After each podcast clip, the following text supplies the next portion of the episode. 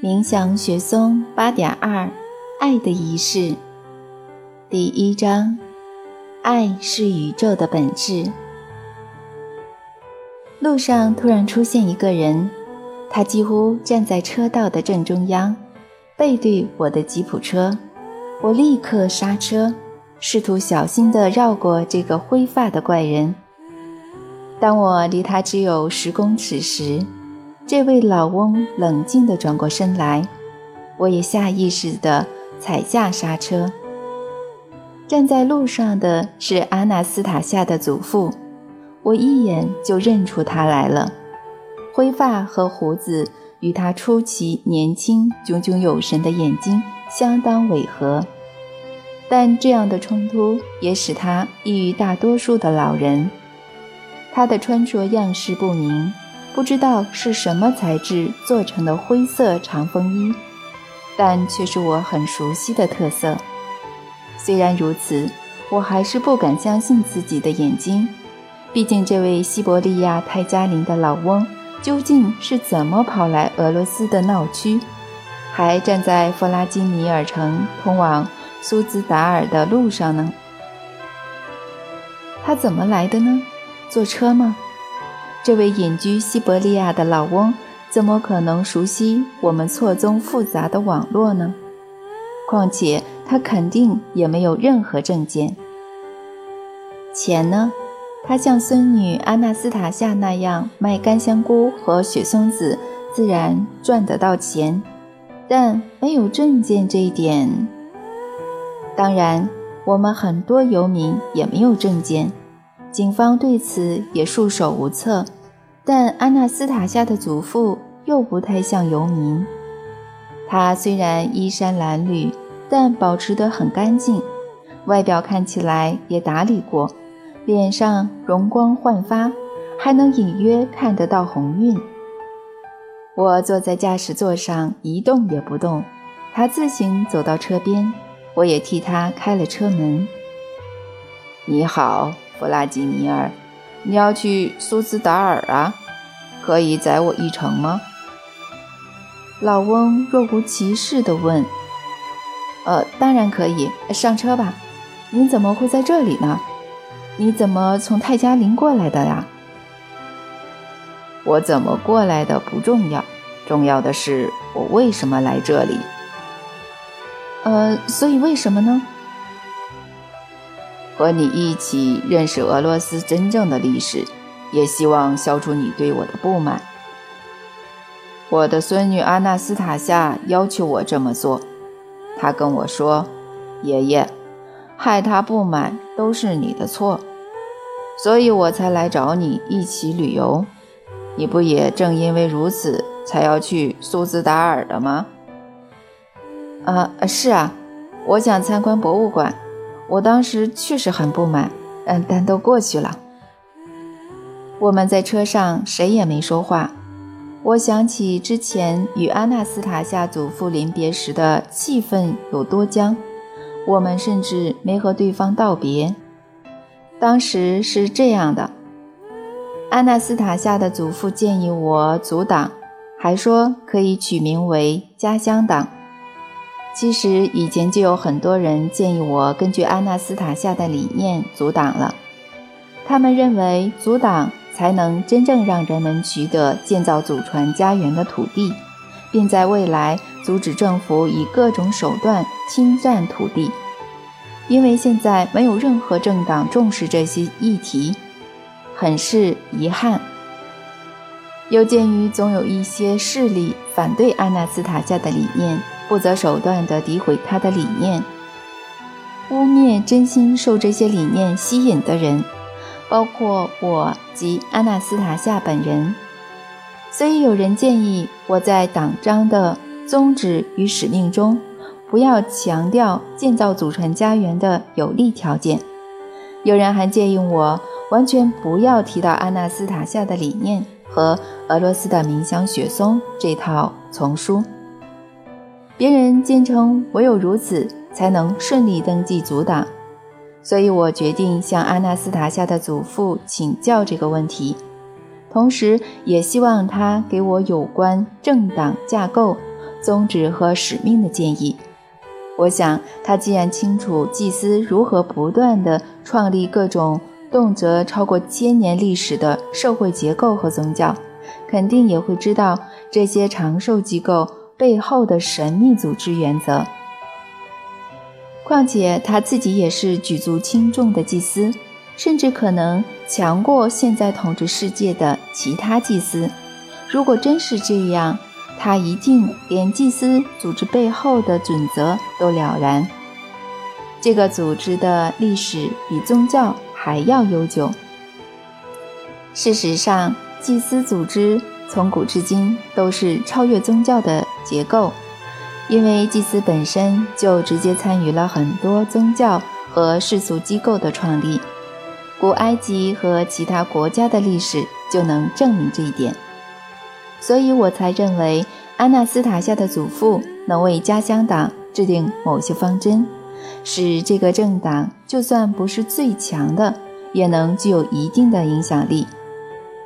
我真心想请教他的意见，所以趁着我觉得他没有在思考的时候问他：“您说过要阻挡，我的读者谈论这件事也很久了。”但有些人建议我不要在党章中提到阿纳斯塔夏，他的理念和书本身，这样才能顺利登记阻挡。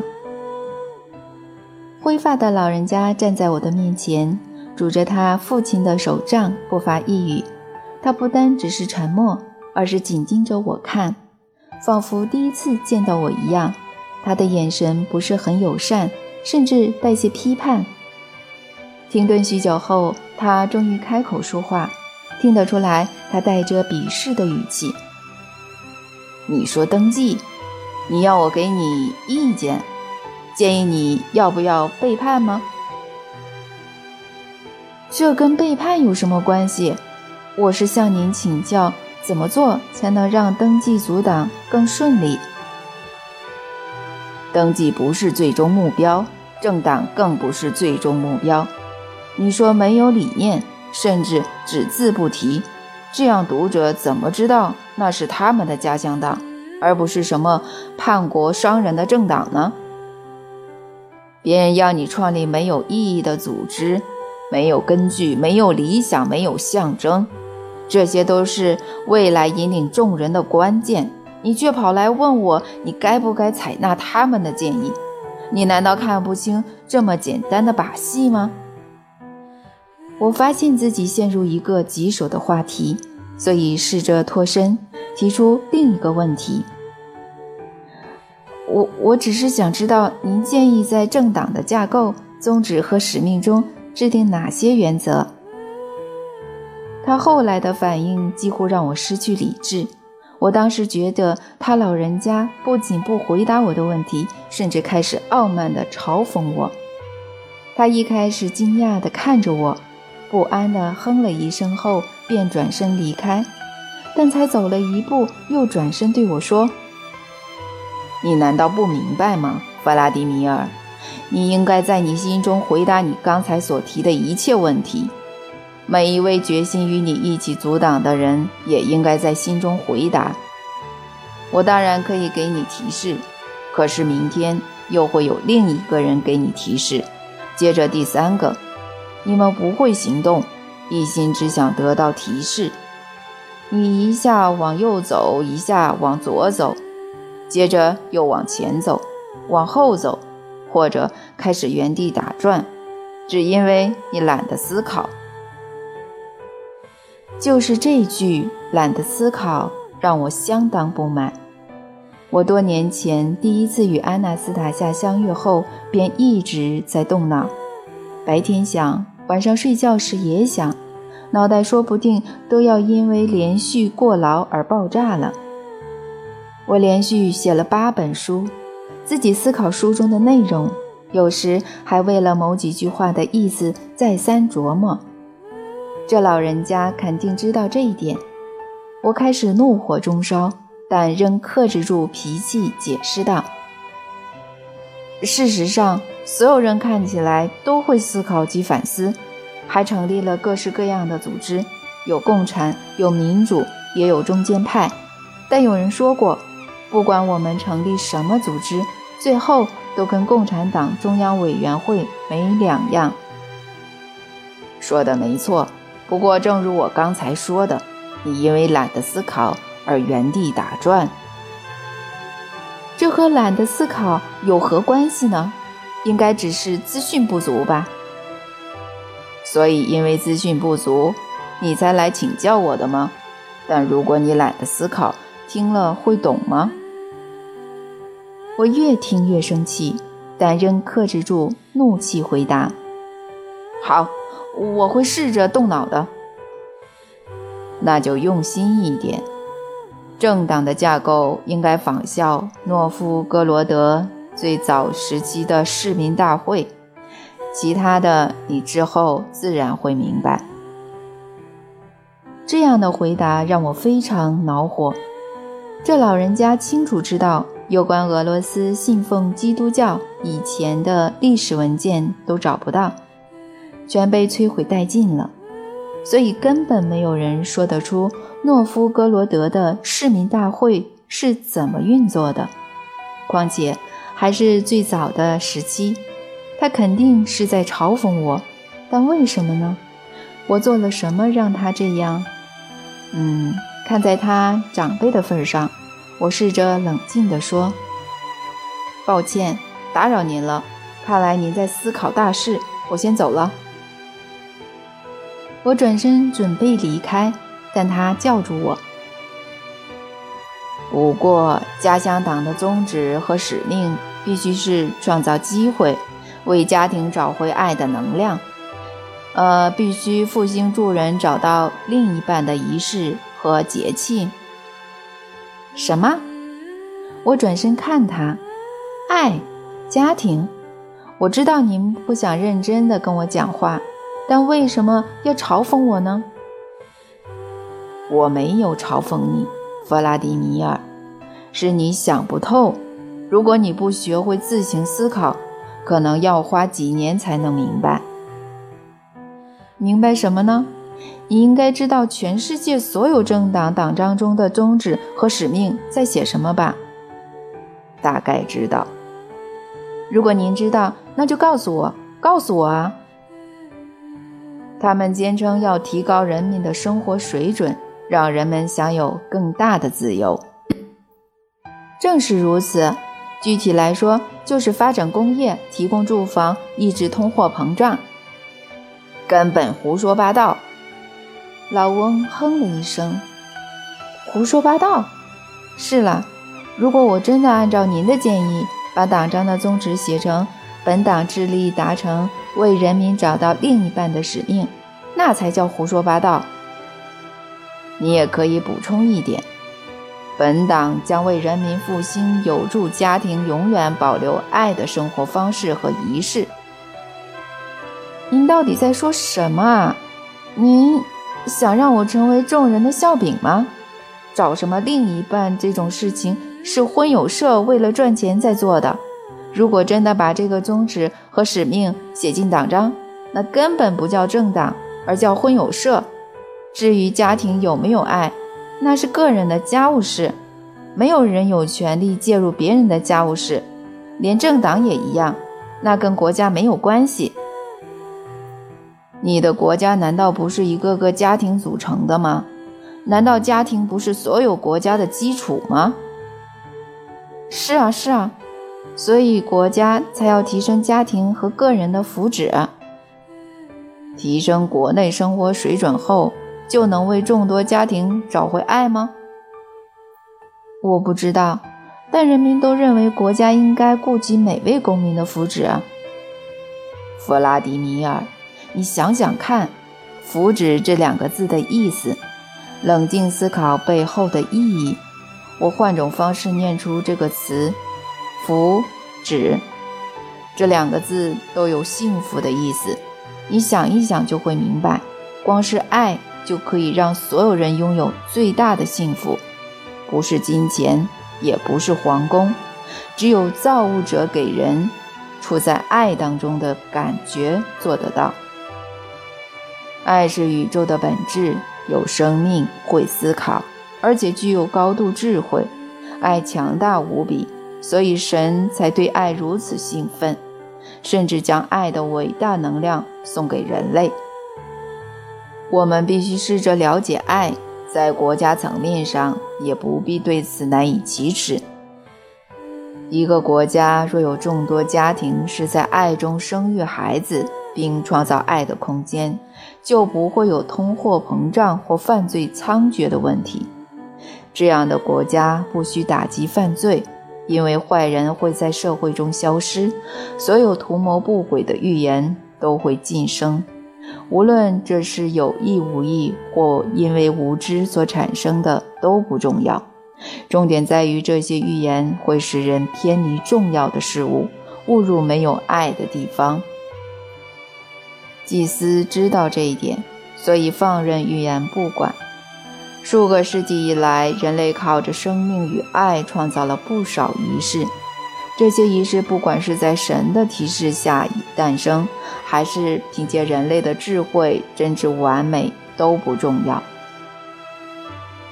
事实上，这些仪式数个世纪以来为人类创造了幸福，帮助年轻人获得了永恒的爱与幸福人生。所有仪式都跟现代的不同，绝对没有故弄玄虚的迷信，反而是崇高的学校。宇宙的测试。阿纳斯塔夏跟你说过数世纪前的费托罗斯婚礼，而你只在一集的书中提到。但其实这值得在每本书中反复提及，毕竟包括你在内的现代人都还没完全理解。如果你记得，他还跟你讲过古代人寻找爱人的方法，可是你们也没办法完全理解。我的孙女说：“一定是我创造的意象不够强。”她把错都怪在自己身上。但我说你和所有人懒得思考也有错。倘若有学术渊博的人巨细靡遗地研究费托罗斯的婚礼，相信我，弗拉迪尼尔，他们绝对找不到任何玄虚或迷信的行为，一切都有道理。都是创造爱所需的。相比之下，你会发现现代节庆的荒谬、玄虚和迷信。你要知道一点：阿纳斯塔夏脑中的知识远比他口中所说的资讯多无数倍。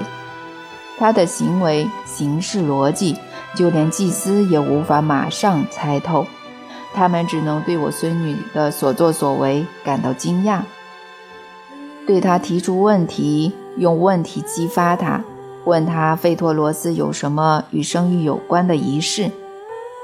他不会主动提起这个话题，因为他认为不应该讨论你没兴趣的事情。但你根本不知道，这些古代仪式累积了几个世代的伟大智慧，他们都是宇宙世界的杰作。任何遗忘先人智慧的民族都该遭到唾弃，无论是自己忘记，还是受到祭祀操弄、玄虚科学的影响，都一样。向我的孙女提出问题，用问题激发她，并号召你的政党去创造爱。在那之前，我都不太想理会你，因为事情再怎么显而易见，还是得花这么多的时间跟你解释。原谅我这个老人家，你走吧。解释或思考这些不愉快的话题对我没有好处。老翁转身慢慢离去，我独自站在泰加林里，觉得备受屈辱。对话一开始我就愤愤不平，导致我没有办法好好思考他所说的话。但在我回到家后，我却常常想起泰加林的那场对话。开始思考及分析其中的意义。我想证明我绝对不是懒得思考，但也许我不是要向阿纳斯塔夏的祖父证明，而是对我自己。我想在自己心中证实或反对他所说的话。他老人家在泰加林说：“如果每个人只想听到提示或建议，而不思考生命的本质。”那么社会将永远无法摆脱动荡，人民也不可能得到幸福。我想，我同意这一点。他还提到神的某种安排，那是什么呢？现代人的生命符合他的安排吗？第二章，我们的一生符合神圣的安排吗？某个人在二楼产房安然无恙的出生，这让所有医生感到惊讶。岁月如梭，这个孩子上了幼儿园、中学、大学，聪明的幼教人员、老师和教授各把人生的某种安排灌输给他。那人认为人生最重要的目标就是赚很多钱，这样才能吃好穿好、有房有车。所以他努力的工作，甚至一天做两份工作。时光依旧飞逝，他在退休前总共买了一间两房公寓和一辆二手车。他也在退休前恋爱、结婚、离婚、再婚。第一任妻子生了一个小孩，但离婚后小孩归他。第二任妻子也生了一个小孩。但他搬到了遥远的北方，一年只与父亲通一两次电话。岁月一分一秒的流逝，安然后来生了病去世。大多数地球人的命运都是如此悲惨。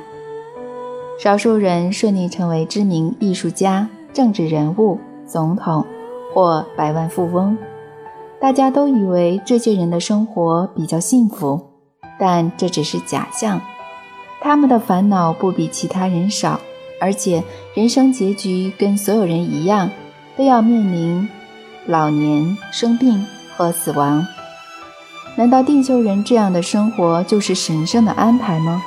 不是的，造物者不可能让自己的孩子一生下来就要面临如此残酷悲惨的命运，而是人类社会本身受到了某些力量的影响。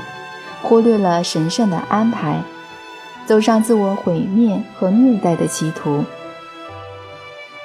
或许有人会质疑人的一生是否真有神圣的安排，毕竟这不是学者或政治人物会提到的话题。很多宗教会去解释神的旨意，但都是透过某种媒介解释，而且看法各有不同。唯一的共同点。只有他们都相信神的存在。哲学家和许多学者也相信，有一个理性且睿智的至高体创造了我们所见的世界和世间的生命。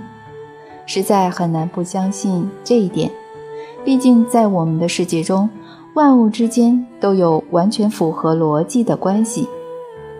如果真是这样，这个理性的至高体。肯定是有目的的创造永恒的事物，精确来说，就是为万物预先安排快乐的未来，特别是为他以自身模样创造出来的宝贝人类。换句话说，他将特定的生活方式赐给地球上的人类，让他们了解自己及认识万物。人类可以体悟及延续神圣的安排，同时增添自己美好的创造。神渴望在人类孩子的世界中看到共同的创造及他的深思带给万物的快乐。世界上肯定有神的安排，而且不是只有特定人士可以了解这个安排，而是每个有意愿的人都能明白。神圣的安排不是写在沙草纸上的字里行间，而是呈现在神所创造且为他拥有的大自然生命符号之中。古罗斯人凭借他们的理智和智慧，仍有能力读懂这本伟大的神圣之书。在数亿个符号字母中，现代绝大多数人只认识几个。所以，我们必须重新开始学习神圣的字母。我正在写的这本书不是以宗教为题，也不是高谈阔论什么哲理，而是呼吁大家开始研究、认识神圣的安排。我无意教导谁或宣扬什么，只想透过智者精心设计、用来为家庭保存爱的仪式，让我的读者知道先人的文化。也希望读者可以修正或验证我所提出的论点。我之所以出版这些资讯，是受到几位泰加林隐士的言论和逻辑推论启发，特别是阿纳斯塔夏。出书是为了让人透过自己的感觉明白书中的资讯，一起开始努力按照生命的逻辑行动。我也希望我们的世代开始深思，加速为自己和孩子创造全新的文明。阿纳斯塔夏在概念上或许指点出了人类发展进程的第一点：人类社会必须利用神所赋予的素材，研究神圣的安排。让整个星球变成美丽的天堂绿洲，进而创造所有生命体和谐共存的社群。达到这种生命境界的人，才有机会在其他星球或银河中创造生命。阿纳斯塔夏顺着这个大概念，首度提出建造祖传家园的构想。我们就从一些看似简单常见的问题开始研究吧。第三章，爱为何来来去去？哦，多少诗歌和哲学著作谈过这种感觉啊！很难找到没有多少触及这个主题的文学作品，而且几乎所有宗教都会谈到爱，大家都认定这是神赐予人类的伟大感觉。然而，从现代人类的现实情况来看，爱的感觉仿佛成了最残酷的现象。我们就来看看现况。统计数据显示，六至七成的婚姻都以离婚收场。曾经相爱的两个人，过了多年不和的生活后分开，而且这些年内有时还会出言侮辱、诽谤对方，甚至暴力相向。原本受到启发的美好感觉消失了，取而代之的是多年的怨怼、侮辱、仇恨，最后造成孩子不幸福。这就是现代爱情的悲惨结局。这样的结局算是神的恩赐吗？绝对不是。或许是因为我们自己拒绝了人类应有的生活，爱才离我们远去，同时留给我们讯息。我没办法在这种环境中生活，你们的生活方式会将我扼杀，你们自己也正濒临死亡。我想起泰加林的那场对话，记得那位灰发老翁对爱的特别说法：爱是宇宙最强大的能量，它不是没有思想的，而是有自己的想法和感觉。爱是一个有生命。且自给自足的存在体，一个生命体。爱依照神的意志来到地球，准备将自己伟大的能量送给在地球上的每一个人，要让人类的生命永远的处在爱之中。爱来到每个人面前，试着透过感觉的语言让对方知道神圣的安排。如果人不倾听，爱只能依照人的意志，非自愿的离开。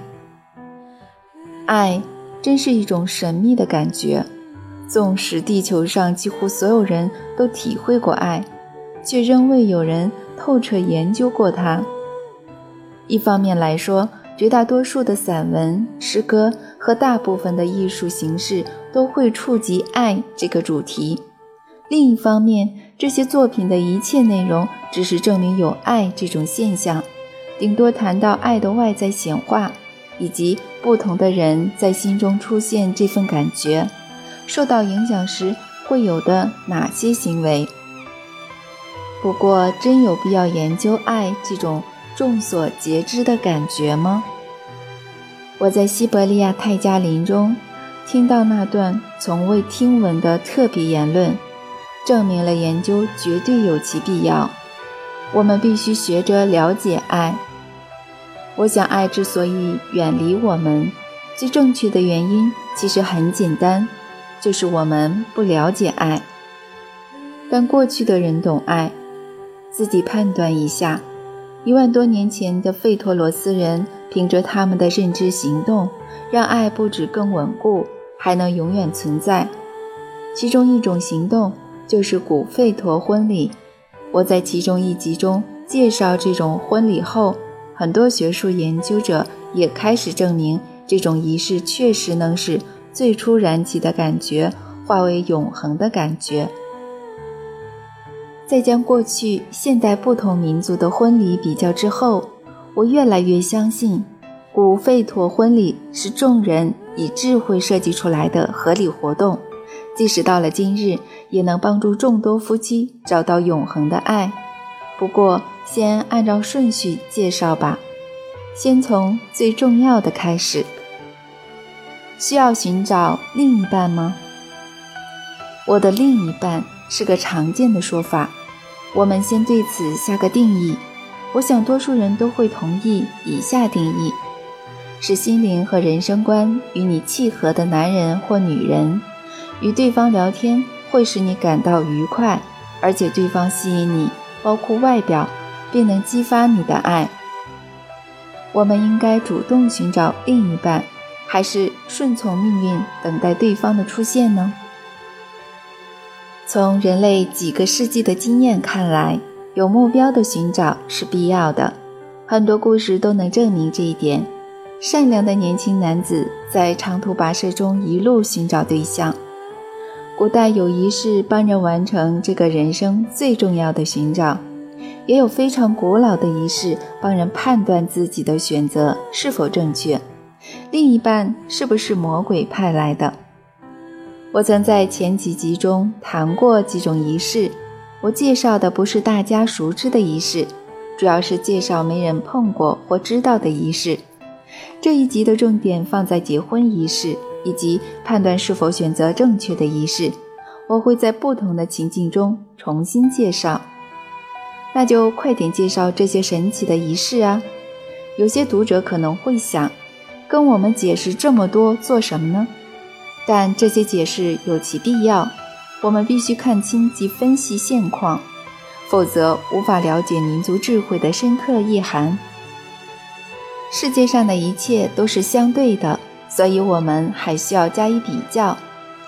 先来观察现代世界有哪些场合可以帮助人认识彼此，或阻碍彼此。说也奇怪，在现代所谓资讯爆炸的年代。有助于两人认识彼此的场合却越来越少。住在人口稠密的大都会区时，人与人之间仿佛隔着一道看不见的墙。住在现代高楼大厦的人，常常连同一层楼的邻居都不认识。大众运输工具上，即使人挤人，乘客也都在烦恼自己的问题。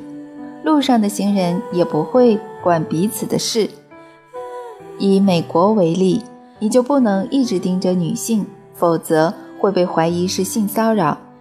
由此可知，待在公寓或去上课、上班的路上，几乎是不可能找到另一半的。假设你的工作要与很多人接触，假设你坐在大超市的收银台好了，但所有从你面前走过的顾客都不打算认识你，可能只把你当做收银台的附属品。在众多年轻人聚集的学院或大学里，即使有机会与人互动或交往，这也不是适合众人挑伴的地方，因为学术机构另有其他功能。酒吧、餐厅、舞厅和度假村是现代人认为最适合认识彼此的地方，但就算在这里认识，最后甚至结婚，通常也无法在爱与和睦中过着幸福的人生。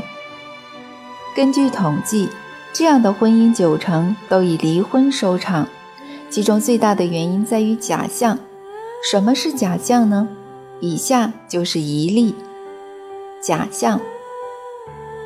认识阿纳斯塔夏前，我曾在地中海搭过游轮，在整整十四天的旅程中，我每次用餐都与两女一男同桌，他们都很年轻，且在新西伯利亚同一间建设公司上班。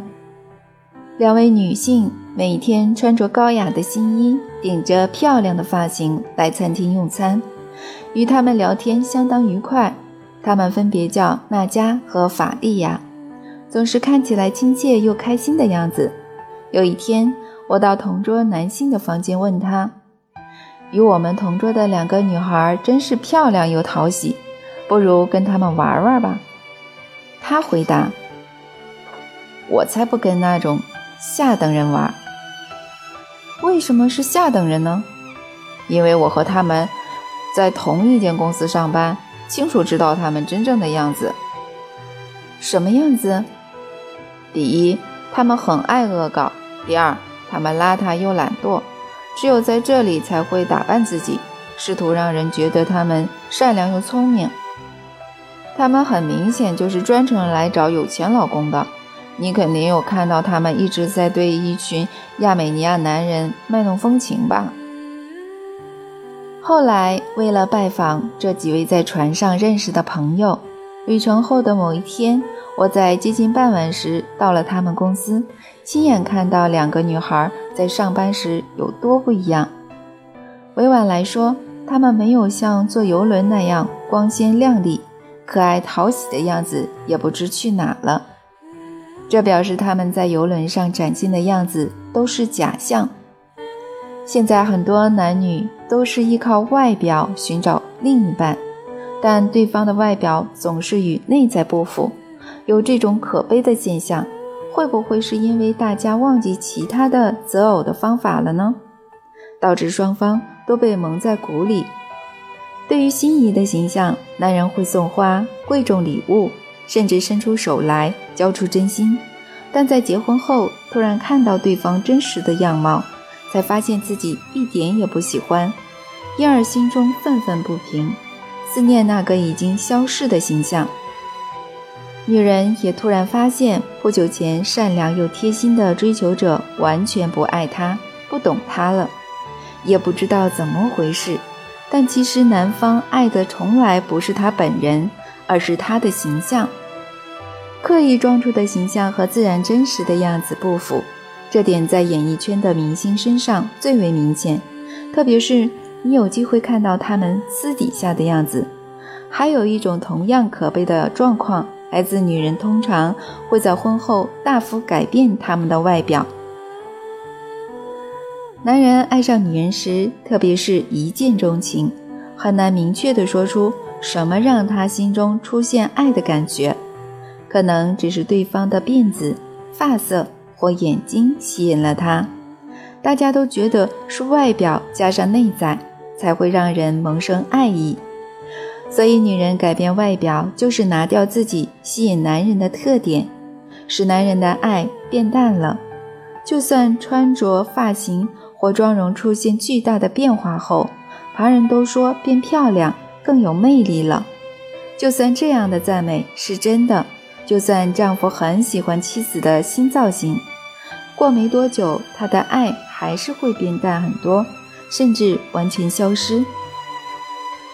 他看过很多比现任妻子更漂亮的美女，而最后爱上了她，爱上她当初的模样。突然间。当初的形象不见了。如果丈夫爱上新的形象，就代表他背叛了当初的形象，这点你一定满意吧？为什么以前的人对于改变穿着相当谨慎呢？是因为他们能选的布料不多吗？不，他们有很多选择。他们从海外进口丝料，还懂得如何裁缝细或粗的布料。他们还能用不同的染料或是刺绣，在布料上做出各种设计。还是说，他们没有想象力或没有足够的钱呢？他们不只有想象力，而且还很丰富。每两人就有一人是优秀的艺术家或设计师。只要看看古代的建筑就知道了，个个都有精美的木雕。而且每个女人都会刺绣。至于财富，不止收入中等的人，就连有钱人都不会随便改变穿着或发型。他们对于改变外观十分谨慎，都会试着保留自己的形象。在现代的时尚圈中，女人尤其最爱改变形象，就跟万花筒一样。巨大的变化对服饰业特别有利可图，大家把仍然完好的东西丢掉，去买跟上潮流的新品，期望这样能带来类似幸福感的新机会。但新机会没有出现，只有别人刻意创造出来的新形象。大众在密集宣传的影响下，将这个形象套在自己身上。在现代的现实生活中，我找不到一个严谨的制度可以帮人找到人生的另一半。不仅如此，我越来越觉得现代的生活，我们整体的生活方式会让我们永远找不到另一半。说不定这种情况甚至对某些人有利。生活不顺遂的人，人生没有目标或意义的人，对很多想要赚钱的人来说是有利可图的，更别说是有权有势的人了。对于我们是不是真的在寻找另一半的这个问题，我认为答案是否定的，因为我们不知道如何寻找，也没有适当的条件寻找。我在近代的仪式中找到一些有利于寻找伴侣的合理部分，以下就举几个典型的婚礼例子，看看这些部分有多合理或粗糙。